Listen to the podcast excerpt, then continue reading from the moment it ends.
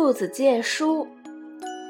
一天，兔子向小猫借书，小猫有些舍不得，它迟疑着：“嗯，这是我买的新书，你得小心一些，别弄脏了，更不能弄丢了。”兔子说：“你不用担心，一个星期后，我保证按时归还。”小猫把书借给了小兔子。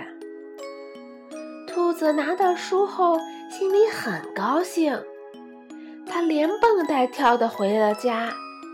一进门，它就找出了书皮、剪刀和浆糊，给书穿上了一件漂亮的衣服。这样看起书来，就不会把书弄脏了，也不会把书弄得折角了。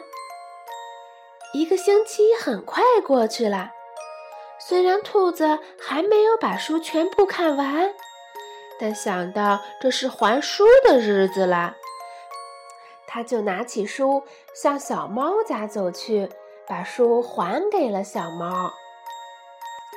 小猫看着自己这本被借出去的书，不仅完好无损，还多出了一张书皮儿。小兔子更是十分的遵守信用，便笑着对兔子说：“如果你还想看我的书，就尽管来借吧。”借书的兔子从此再也不愁没有书看了。